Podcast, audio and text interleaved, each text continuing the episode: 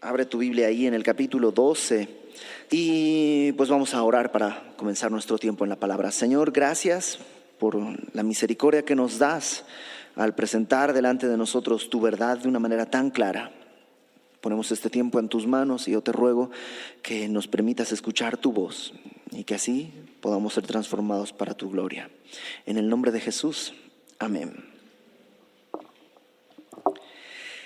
Los principales sacerdotes, los escribas, los ancianos de Jerusalén le preguntaron a Jesús con qué autoridad hacía estas cosas. ¿Te acuerdas que había limpiado el templo, había hablado y había dicho muchas cosas? Y le preguntan, ¿con qué autoridad haces, con qué autoridad haces eso? Y Jesús les responde con una pregunta. ¿Ok? Les voy a contestar, pero ustedes contéstenme primero. ¿De quién era el bautismo de Juan? ¿Del cielo o de los hombres? Y ellos dicen, híjole, pues si decimos que del cielo, nos va a decir entonces por qué no le creyeron, porque el, bautista dio testimonio de, de, Jesús. Y si decimos que de los hombres, pues el pueblo se va a enojar y hasta nos pueden apedrear porque ellos consideran al, al, al bautista como alguien enviado por el Señor, por, por, por Dios. Entonces, lo que le contestan a Jesús es, pues no sé, no, no, estamos seguros. Lo cual muestra que los fariseos y todos estos religiosos no querían ni la verdad, ni querían aprender, ni querían la gloria de Dios. Querían estar seguros y querían mantener su posición. El capítulo 12 es parte de esa misma escena. Ustedes saben que los capítulos y los versículos no están en el texto original, se los añadieron muchos años después con el propósito de que podamos ubicar mejor ciertos pasajes, pero no son parte del texto, es decir, no hay una división real en esto. El capítulo 11 y el capítulo 12 en esta parte es una misma escena. Después de Jesús haberles dicho, no les digo con qué autoridad porque no me quieren contestar, eh, lo que Jesús va a hacer es ahora evidenciar la falta de honestidad de los fariseos, y les va a hacer una advertencia.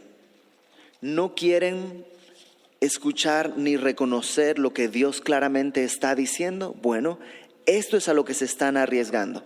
Y Jesús va a dar una parábola. En el versículo 1 dice, entonces, cuando los fariseos muestran que no quieren saber la verdad, comenzó Jesús a decirles por parábolas, un hombre plantó una viña, la cercó de vallado Cavó un lugar, edificó una torre y la arrendó a unos labradores y se fue lejos. Les enseña esta parábola. Las parábolas podían explicar una verdad de una manera simbólica. Y ten en cuenta que las parábolas que Jesús eh, daba eran parábolas sobre todo para ser oídas. Entonces, los significados eran el, lo primero que encontrabas, lo primero que escuchabas, eso es lo que quería decir. O sea, no eran cosas tan rebuscadas como que tú digas, bueno, aquí la parábola tiene 35 letras, entonces eso habla de un no sé qué, y, o sea, no, eran para ser oídas y lo que escuchabas y entendías en esa primera eh, empapada de la historia era el mensaje principal. Eso era, en general, las parábolas del Señor Jesús no son por eso tan complicadas y tan enredadas, sino lo primero que oías, ese mensaje claro a la primera vista, o a la primera oreja, si tú quieres, ese era el mensaje central, excepto en esta parábola. Porque en esta parábola es distinta, ya que los fariseos, los religiosos, los ancianos, estaban familiarizados con esta escritura, con esta parábola en particular. Esto no era nuevo, viene desde el tiempo de Isaías. Acompáñame por favor a Isaías capítulo 5 en el Antiguo Testamento.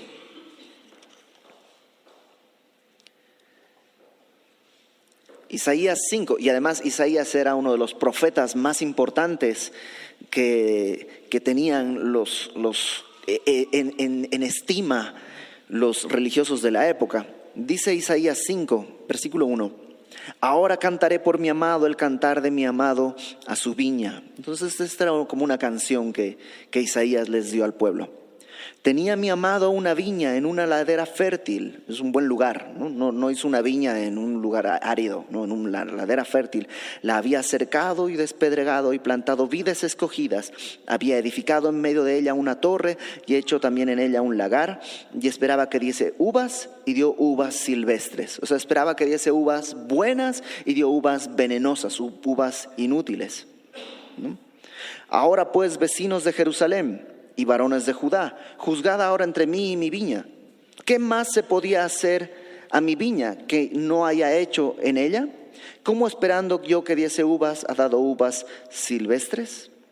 Y lo que le dice es, os mostraré ahora lo que haré con mi viña, le quitaré su vallado y será consumida, aportillaré su cerca, ¿no? romperé la cerca y será hollada, Haré que quede desierta, no será podada ni cavada, y crecerán el cardo y los espinos, y aún a las nubes mantendré que no derramen lluvia sobre ella. Ciertamente la viña de Jehová de los ejércitos es la casa de Israel, y los hombres de Judá, planta deliciosa suya. Esperaba juicio, y he aquí vileza, justicia, y he aquí clamor. Entonces, cuando Jesús se dice, bueno, había una viña, y esta viña era así, los, los, los religiosos saben de qué está hablando saben claramente que la viña es Israel.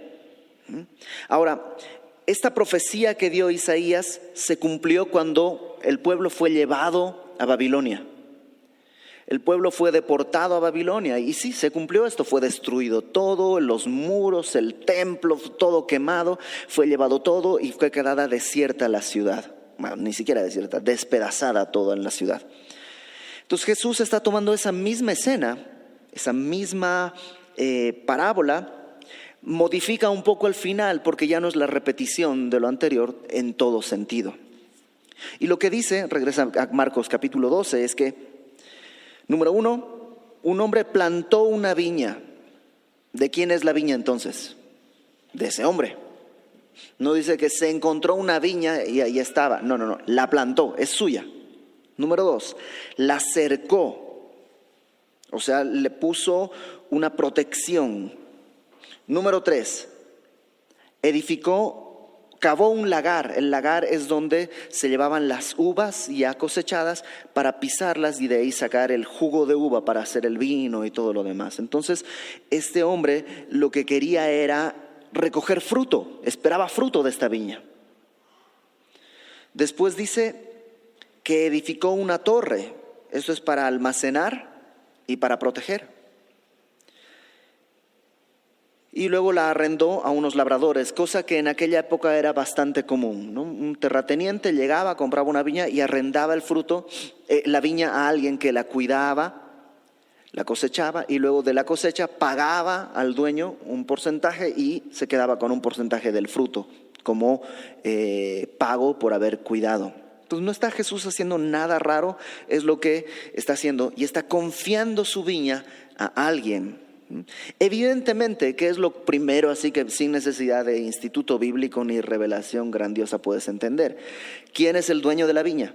Dios. ¿Quién es la viña? Israel. Que Dios proveyó a Israel de todo lo necesario, le dio protección, le dio la palabra, le dio profetas, le, o sea, le dio al Mesías, le dio, o sea, le dio todo a Israel, le proveyó de todo.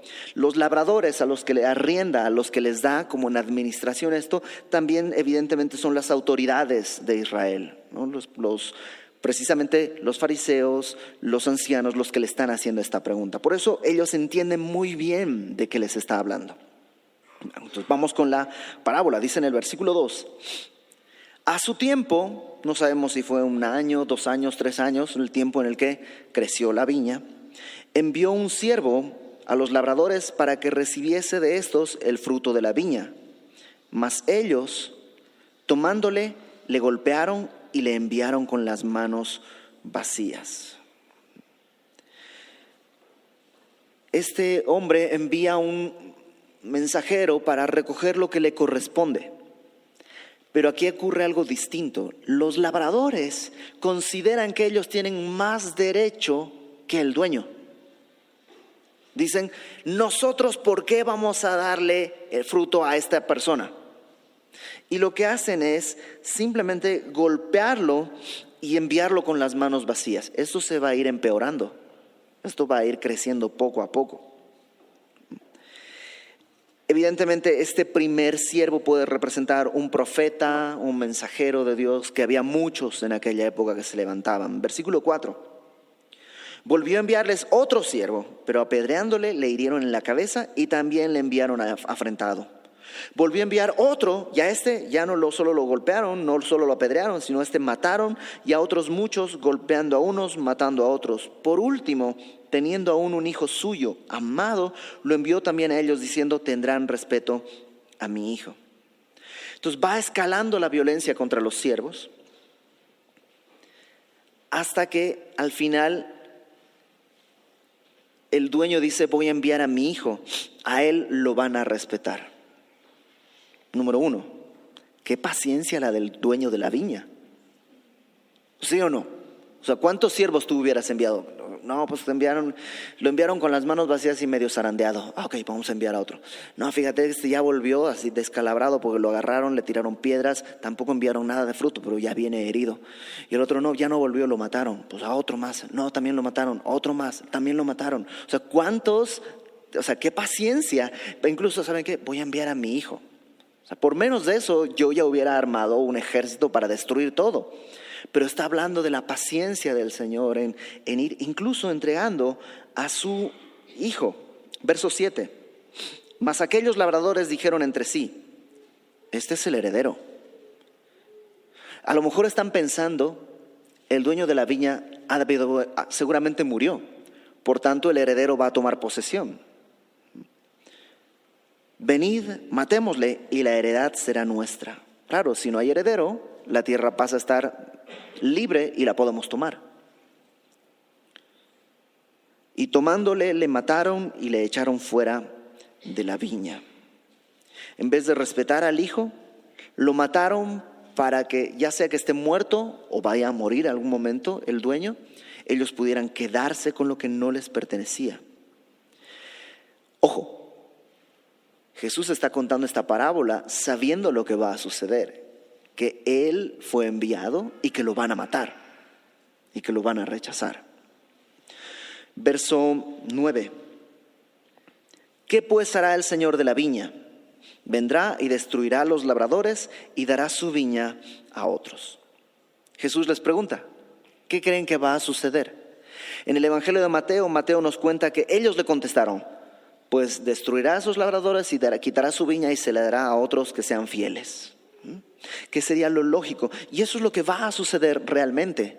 En la historia, en el año 70, Jerusalén, o sea, alrededor de unos 40 eh, años, 30 y pico, 35 años más o menos después de este momento, Israel, eh, Jerusalén va a ser sitiada por Roma y destruida por completo y todo el pueblo de Israel eh, llevado por todo el mundo y va a ser desperdigado por todo el mundo. Y lo que hace a partir de la resurrección, lo que hace eh, Jesús es que entrega la viña, que es su reino, ya no a su pueblo que lo tenía, sino ahora a la iglesia, a un nuevo pueblo, que ahora tiene que labrarlo y entregarle al Señor el fruto que le corresponde. Y eso es lo que básicamente la parábola quiere decir. Y ellos lo están entendiendo. Están entendiendo todo lo que está diciendo el Señor Jesús. Verso 10. Aquí el Señor Jesús cambia la parábola y eh, dice, fíjate, versículo 10. Ni aún esta escritura habéis leído. La piedra que desecharon los edificadores ha venido a ser cabeza del ángulo. El Señor ha hecho esto y es cosa maravillosa a nuestros ojos. Después de decirles esta parábola, Jesús les dice, ustedes son los ancianos, son los escribas, son los fariseos, y no han leído ni esto. Y lo que hace es citar el Salmo 118, que si tú recuerdas es el mismo salmo que cantaba la multitud cuando él iba entrando y ponían sus mantos y con hojas de palma gritaban, Osana, Osana, bendito el que viene en el nombre del Señor. Es el mismo salmo. Le dicen, no han leído ni siquiera esto. Jesús está cambiando la analogía de ser el Hijo enviado. Ahora Él es la roca desechada. Han rechazado la autoridad del Hijo. ¿Te acuerdas? Esa fue la pregunta. ¿Con qué autoridad haces esto? Pues ¿para qué quieres saber con qué autoridad si estás rechazando la autoridad del Hijo y del Padre? Porque obviamente el Hijo viene en la autoridad del Padre. Y también estás rechazando a la roca. Ahora, este tema de la roca es bastante complejo y yo he hablado con varios arquitectos. ¿Hay alguien que es arquitecto acá? ¿Algún arquitecto? ¿No? Bueno, he hablado con muchos arquitectos a lo largo de, los años que me ha tocado enseñar esto y todos tienen una teoría distinta. He revisado en internet y todos tienen una teoría distinta, pero más o menos eh, para poder, hay, bases firmes que podemos tener acerca de esto de la, eh, la roca que ha venido a ser cabeza del ángulo. Y es que em, en construcción podemos entender que de entrada no estamos hablando del cimiento, porque muchas veces se piensa eso, ¿no? La roca es, este es el cimiento sobre el cual se edifica todo. No, porque pues, de entrada, ¿cómo desechas el cimiento? Si desechas el cimiento, ¿qué, qué vas a poner para, cómo comienzas? ¿no? O sea, no puede ser el cimiento porque es la primera roca que se pone. Si la desechas, pues no puedes construir encima. Entonces no es el cimiento. Muchas personas la han confundido a lo largo de la historia, pero no es el cimiento.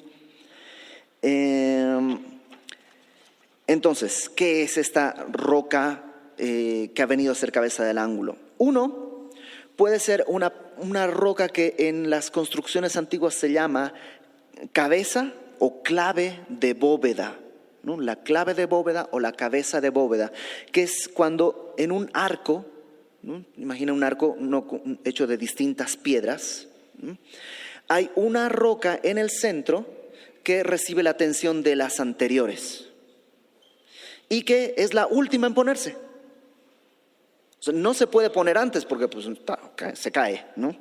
Son varias rocas que van así y hay una en el centro que es distinta en forma porque tiene que recibir la atención de ambos lados y que es la última en ponerse, pero a la vez es la que sostiene todo.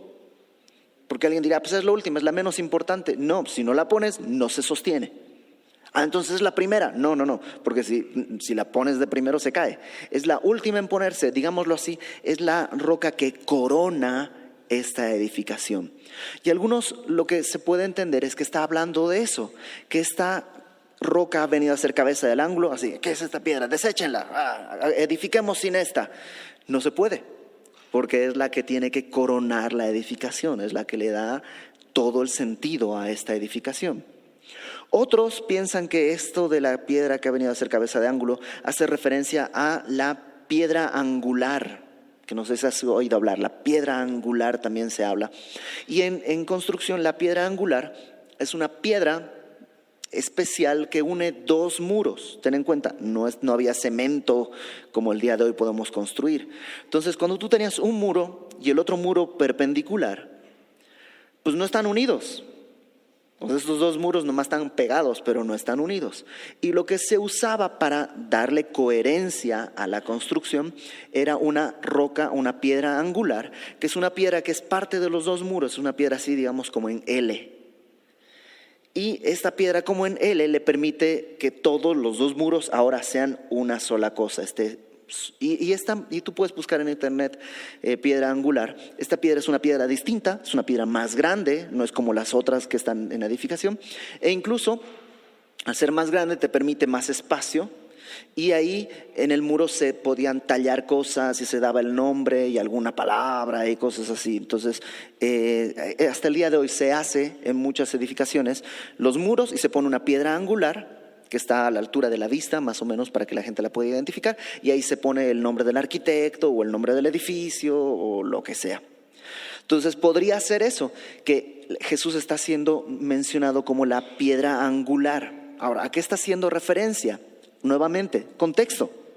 Estamos hablando de cómo el reino va a ser tomado del pueblo de Israel a la iglesia, que son dos muros. Pero ¿quién va a hacer de los dos muros una unidad? Cristo. O si tomas el ejemplo de él, la bóveda, el arco, ¿quién es el que puede permitir que estos dos pueblos sean uno y puedan estar en armonía y funcionen? Cristo. Entonces lo que Jesús está diciendo es, Ustedes, que deberían ser los sabios, los que conocen, los entendidos, no están entendiendo. Están desechándome, que soy la autoridad enviada por el Padre, y están queriendo edificar el reino sin mí cuando soy el que va a permitir que estos dos pueblos, el pueblo gentil y el pueblo de Israel, puedan formar una casa. Fíjate lo que dice Hechos capítulo 4. Hechos capítulo 4, versículo 11. Porque al final de cuentas, todas las teorías de lo que puede significar o no puede significar la roca y esto, siempre son debatibles y siempre habrá una nueva investigación y siempre habrá alguien que no está de acuerdo y está bien, está bien, eso es bueno, es bueno escuchar todo con un sentido crítico, no crítico, pero sí crítico. Y, eh, pero lo que no podemos es dudar de lo que la palabra de Dios enseña. Y en Hechos capítulo 4, versículo 11, dice, este Jesús es la piedra reprobada por vosotros los edificadores. Pedro, en el día de Pentecostés, ah, perdón, el día de Pentecostés, el Pedro delante del Sanedrín, delante de los ancianos, lo que les está diciendo es que Jesús, fíjate, este Jesús, verso 11, Hechos 4:11, es la piedra reprobada por vosotros los edificadores, la cual ha venido a ser cabeza del ángulo, y en ningún otro hay salvación, porque no hay otro nombre bajo el cielo dado a los hombres en que podamos ser salvos. Mil explicaciones podemos tener, pero una es bíblica. Lo que Jesús está diciendo es que Él es fundamental para la salvación. No se puede llegar a la salvación sin Él. Y ellos están rechazando su autoridad. Nosotros vamos a caminar en el reino de Dios, pero sin Jesús. No se puede. Lo matamos y así vamos a poder heredar el reino. No se puede. O vamos a edificar nuestro reino sin Cristo. No se puede. Él es la roca rechazada, pero es la cabeza del ángulo, sea lo que sea que eso quiere decir. Quiere decir que es lo más importante. ¿Mm? Y por otro lado, acompáñame por favor a Efesios capítulo 2. La carta de Pablo a los Efesios, en el capítulo 2, versículo 20, desde el versículo 19. Desde el versículo 16. Desde el, desde el 16. Es que es importante guardar el contexto. Dice, mediante la cruz, Efesios 2, 16, reconciliar con Dios a ambos, judíos y gentiles, en un solo cuerpo, matando en ella las enemistades. Y vino y anunció las buenas nuevas de paz a vosotros que estabais lejos, los gentiles, y a los que estaban cerca, los judíos. Porque por medio de Él, de Cristo, los unos y los otros tenemos entrada por un mismo espíritu al Padre. Así que ya no sois extranjeros ni advenedizos, sino conciudadanos de los santos y miembros de la familia de Dios, edificados sobre el fundamento de los apóstoles y profetas. ¿Te das cuenta en esta analogía? El fundamento, el cimiento, no es Cristo, sino la enseñanza de los apóstoles y los profetas, siendo... Eh, la principal piedra del ángulo, Jesucristo mismo, en quien todo el edificio, hecho de judíos y gentiles, bien coordinado, va creciendo, o sea, es un edificio vivo, para ser un templo santo en el Señor, en quien vosotros también sois juntamente edificados para morada de Dios en el Espíritu. Entonces, lo que Jesús está diciéndole a los a los fariseos es, ustedes quieren edificar un reino sin mí para quedarse con el reino, pero no se puede. Me pueden matar, como de hecho lo van a hacer. Pero la piedra que ustedes están rechazando va a ser cabeza del ángulo. Ustedes no pueden evitar que la gloria, toda la gloria, vaya al Hijo por los siglos de los siglos. Amén. Y Jesús está diciendo, me preguntan en qué autoridad vengo. Es sencillo, esta es la autoridad que tengo. Todo se trata de mí. Efesios nos dice que toda la historia, todo el flujo de toda la historia es de reunir todas las cosas en Cristo. Por eso cuando vas en contra del flujo, trata de nadar contra corriente. Te cansas, te agotas, no llegas a ningún lado. Porque todo el flujo del universo es reunir todas las cosas en Cristo. Cuando vas en este flujo buscando todo reunir en Cristo, pues sí, nadas bien, vas tranquilo, pero te agota ir contra corriente. Y, él se, y en este momento los religiosos están yendo contra corriente. Verso 12, regresemos al versículo 12, dice, fieles a su tradición, fíjate cómo reaccionan, y procuraban prenderle porque entendían lo que decía contra ellos, perdón, entendían que decía contra ellos aquella parábola, pero se fueron a meditar para ver si tenían algo de que arrepentirse. ¿Dice eso? No. ¿Qué fue lo que sucedió? Temían a la multitud y dejándole, se fueron.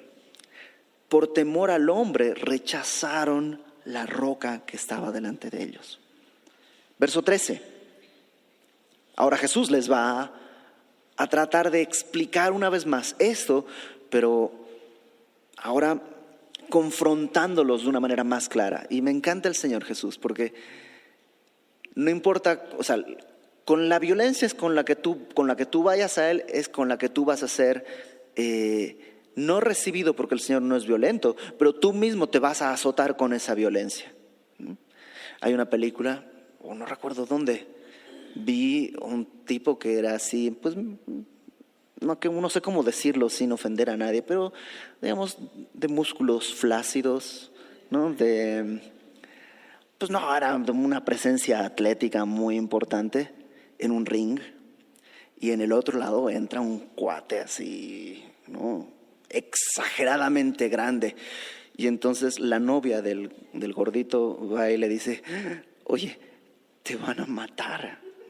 Y le dice, no te preocupes, he aprendido a usar la fuerza de mi oponente en su contra. Y otro que está ahí atrás dice, uy, entonces al otro le va a ir muy mal. Porque si con esa fuerza la vas a tomar en su contra, le va a ir mal. Por supuesto, Jesús no es violento con nosotros, pero recibimos lo que nosotros queremos obtener de Él. ¿Quieres preguntarle sinceramente? El Señor Jesús puede escuchar todas las dudas, pero quieres cuestionarle no vas a tener ninguna respuesta porque el Señor Jesús no se sujeta a nosotros. Nosotros debemos sujetarnos a Él. Él es el Rey de Reyes, Él es el Señor de Señores. Pero en su misericordia siempre te va a dar algo en que pensar. Fíjate lo que sucede. Versículo 13. Le enviaron algunos de los fariseos y de los herodianos. Los herodianos eran como un partido político, judíos, pero un partido político que estaba a favor de Herodes. Normalmente los fariseos y los herodianos no se llevaban, porque los fariseos querían hacer a un lado a Herodes, los herodianos querían que Herodes esté, pero cuando se trata de estar contra Cristo, mira, armonía total. Entonces fueron eh, fariseos y los herodianos, dice, enviaron algunos para que le sorprendiesen, para que le pusieran una trampa en alguna palabra. Viniendo ellos le dijeron, Maestro, perdón, déjame, en el tono que creo que pudo haber sido. Maestro, sabemos que eres hombre veraz y que no te cuidas de nadie, porque no miras la apariencia de los hombres, sino que con verdad enseñas el camino de Dios. Espérate que limpio la miel de mi Biblia, porque...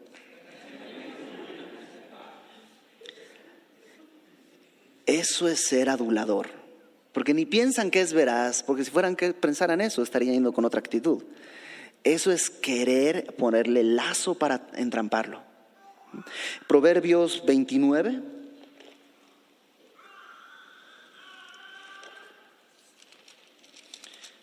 Versículo 5, Proverbios 29, 5. Dice, el hombre que lisonjea a su prójimo red tiende delante de sus pasos. Y es verdad. Es bueno dar un halago, es bueno reconocer el valor de alguien, pero aguas. Si tú lo que quieres es nomás un reconocimiento, estás tratando de poner red. Y también velo del otro lado. Alguien que te halaga, que te adora, que te de todo el tiempo te habla bien, normalmente son cosas que no tienes que guardar. Dicen por ahí que los elogios son como el chicle. Sí, los puedes masticar, son dulces, pero no te lo tragues. Escúpelo. No sirve, no alimenta y, no es para tragar. Entonces, vienen así con el Señor Jesús, así todos eh, así melosos. Versículo 14 dice, ¿es, ¿es lícito dar tributo a César o no? ¿Daremos o no daremos? Y todos conocemos, o sea, el Señor Jesús está escuchando y ellos lo que le están diciendo es, ¿es lícito o no dar al César? ¿Daremos o no? Y es una de esas preguntas mal hechas, porque una pregunta, por definición, tiene que dar espacio a una respuesta. Aquí no le están diciendo qué piensas, sino cuál eliges, dar o no dar. Es como que yo te pregunte, oye, ¿ya dejaste de golpear a tu esposa? No. Ah, entonces la golpeas. Ah, no, entonces sí. Ah, entonces la golpeabas. O sea, no, hay respuesta que no te estoy dejando espacio para nada. ¿Ya dejaste de golpear a tu esposa? No, es una pregunta mal hecha, simplemente. Porque solo le dan estas dos opciones. Es un intento para atrapar al Señor Jesús. Y el Señor Jesús no puede ser atrapado. Obviamente el, interés era, si él decía, mm, es lícito, hay que dar tributo al César. Lo podían acusar con el pueblo, decir, es un traidor a la patria, está de parte del lado eh, del gobierno romano. Y si decía, no, no es lícito pagar impuestos, entonces podían, estaban los herodianos ahí, podían decir, es un traidor a Roma, está incitando a una revolución, hay que destruirlo, hay que matar. O sea, no había escapatoria, aparentemente. Y Jesús lo que hace es algo mucho más grande. Versículo 15 eh, dice, mas él, Jesús, percibiendo la hipocresía de ellos, les dijo, ¿por qué me tentáis? ¿Por qué quieren ponerme en una trampa? Traedme la moneda para que la vea. Interesante que el Señor Jesús no cargaba ni con una moneda. Ellos se la trajeron y les dijo, ¿de quién es esta imagen y la inscripción? Ellos dijeron, de César. Respondiendo Jesús les dijo, dad a César lo que es de César y a Dios lo que es de Dios. Y se maravillaron de él. Y Jesús lo que está diciendo es, ¿de quién ¿a quién le pertenece este dinero? ¿De quién tiene la imagen? De César. Bueno, entonces entréguenle a César. Usa su dinero, paga sus impuestos. Y es básicamente lo mismo que Dios nos dice el día de hoy. ¿Qué dinero usas cuando, cuando, cuando comercias, cuando haces todo?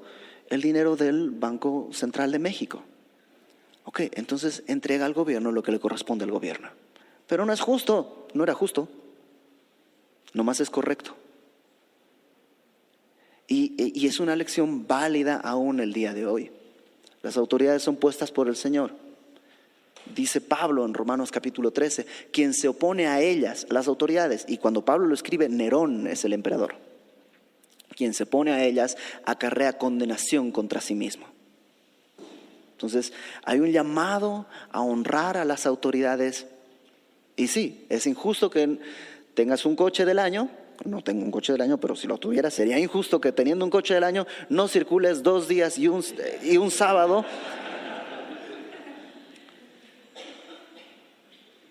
Pero quien se opone a eso acarrea condenación contra sí mismo.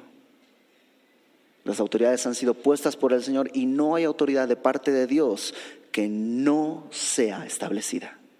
Romanos capítulo 13. Y 30 mil pasajes más a lo largo de la Biblia. Las autoridades, justas o injustas, han sido puestas por el Señor. Paga impuesto a quien debes impuesto, honra a quien debes honra. Dice, lo dice Pedro, lo dice Pablo e incluso Jesús. Entonces, número uno está diciendo, pues usa su dinero, sujétate a él, a su autoridad. Pero número dos, la pregunta que no está ahí, pero es obvia, es, ¿y tú qué imagen portas? Esta moneda, esta moneda tiene la imagen del César. Denle al César lo que es del César. Pero tú qué imagen portas? El ser humano fue creado a imagen de Dios. ¿Portas la imagen de Dios? Pues dale a Dios lo que es de Dios. Yo soy la autoridad. Yo soy la autoridad. Y eso es con lo que están batallando los escribas, los fariseos, los ancianos. Dios proveyó todo a Israel, pero ellos rechazaron a quien Dios había enviado. Ahora, el día de hoy, 2016, Dios ha quitado esta viña de su pueblo y nos la ha entregado a nosotros. Nosotros somos la iglesia. Y nosotros ahora tenemos esta viña. ¿Qué vamos a hacer? Vamos a rechazar cuando el Señor venga a pedir fruto. ¿Cuál es el fruto del Espíritu? Amor. Amor. Y cuando Dios te dice, tienes que perdonar. ¿Por qué?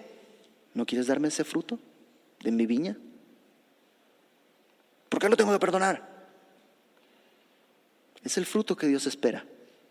Es el fruto que Dios merece. Es su viña.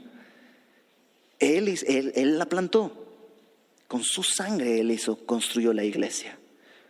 No podemos edificar la iglesia sin la roca, la piedra angular, la cabeza del ángulo. ¿Qué clase de edificio es ese? Hay un fruto que Dios espera cosechar. Tiene un lagar. En el lagar está, ahí tiene que ir el fruto. Dios espera un fruto de nosotros. ¿Cuál es el problema? Pues que a veces, por los afanes de este mundo, tenemos más la imagen de César que la de Dios. Y por eso le damos al César más de lo que es, y ahí le damos nuestros esfuerzos, nuestros pensamientos, nuestros sueños, todo está para el César, cosas materiales, y ahí y ponemos todo. Ya sea, pues, vamos a ver películas, sí, seis horas, voy a leer mi Biblia, dos líneas. Y estamos portando la imagen de este mundo en vez de portar la imagen de Dios. Romanos capítulo 8. Y esto espero que te maraville, que te asuste y que luego te consuele.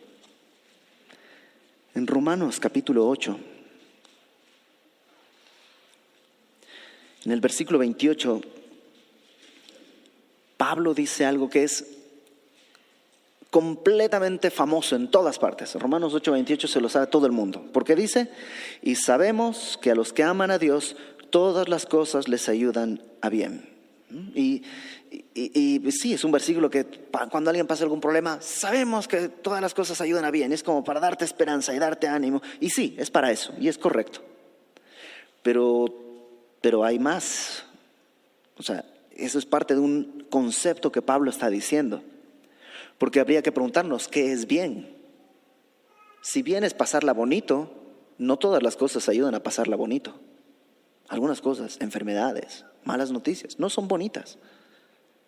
¿Qué es el bien? Dice, todas las cosas les ayudan a bien. Esto es, a los que conforme a su propósito son llamados. Todas las cosas ayudan a que las cosas lleguen a ese propósito, a que yo sea, pueda cumplir el propósito por el cual me llamó. ¿Y cuál es ese propósito? A los que antes conoció, también los predestinó para que fuesen hechos conformes a la imagen de su Hijo. Ese es el propósito.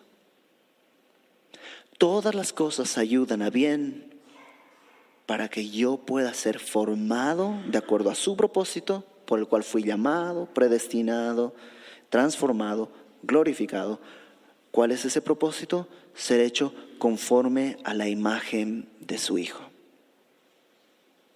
Y sí, para ese propósito a veces las cosas duelen, a veces nos quedamos sin trabajo, a veces perdemos la salud, pero tienen ese propósito. ¿Qué vas a hacer cuando vengan esos tiempos? ¿Rechazar la autoridad y edificar un arco sin la piedra angular? o vas a someterte a esa autoridad. Un pasaje más y terminamos. Segundo de Corintios, capítulo 3.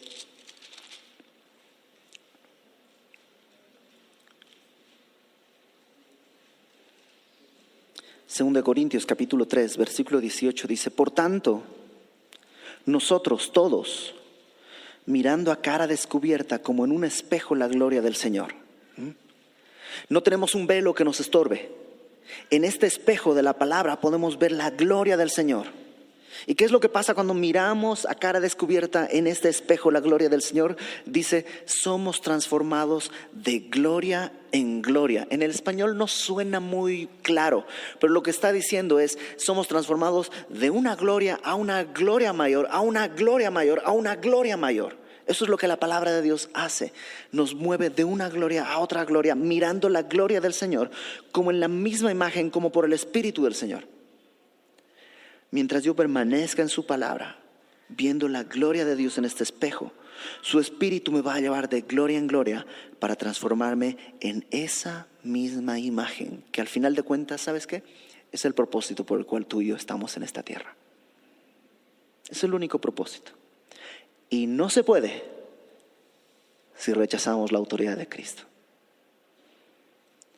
Entonces, como iglesia que somos, todos, parte de una misma iglesia. Vamos a más bien a doblar el cuello y a decirle, Señor, perdóname, he rechazado tu autoridad. Cuando has venido a buscar fruto, te he rechazado, porque quiero para mí el fruto. Si supiéramos que lo que Dios quiere es tomar el fruto para después darnos a beber ese vino de gozo, que no nos pide para Él, sino que nos pide para rescatarnos de esta imagen de César que a veces portamos. Entonces por eso vamos a hacerlo. ¿Qué hay que hacer? Confesar tus pecados. Él es fiel y justo para perdonar nuestros pecados si es que los confesamos.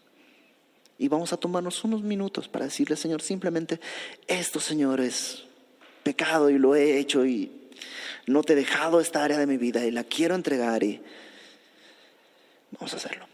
Señor, gracias porque la verdad es que eres paciente. Has enviado a mi vida uno, dos, tres, cinco, siete, siete, mil siervos. Incluso has enviado a tu Hijo a morir por mí. Y aún así muchas veces cuando has demandado el fruto de amor que debería tener, te he dado la espalda, he apedreado, he hecho a un lado y he despreciado tu obra. Y no quiero disimularlo, Señor, es lo que he vivido. He portado la imagen de César como si él fuese mi dueño en vez de venir a ser transformado conforme a tu imagen, sabiendo que fui creado así, conforme a tu imagen y tu semejanza. Ayúdame, ayúdame Señor, no puedo, yo no puedo hacer nada. Tú eres la roca que corona este edificio. Ayúdame, Señor. Confieso mi pecado delante de ti.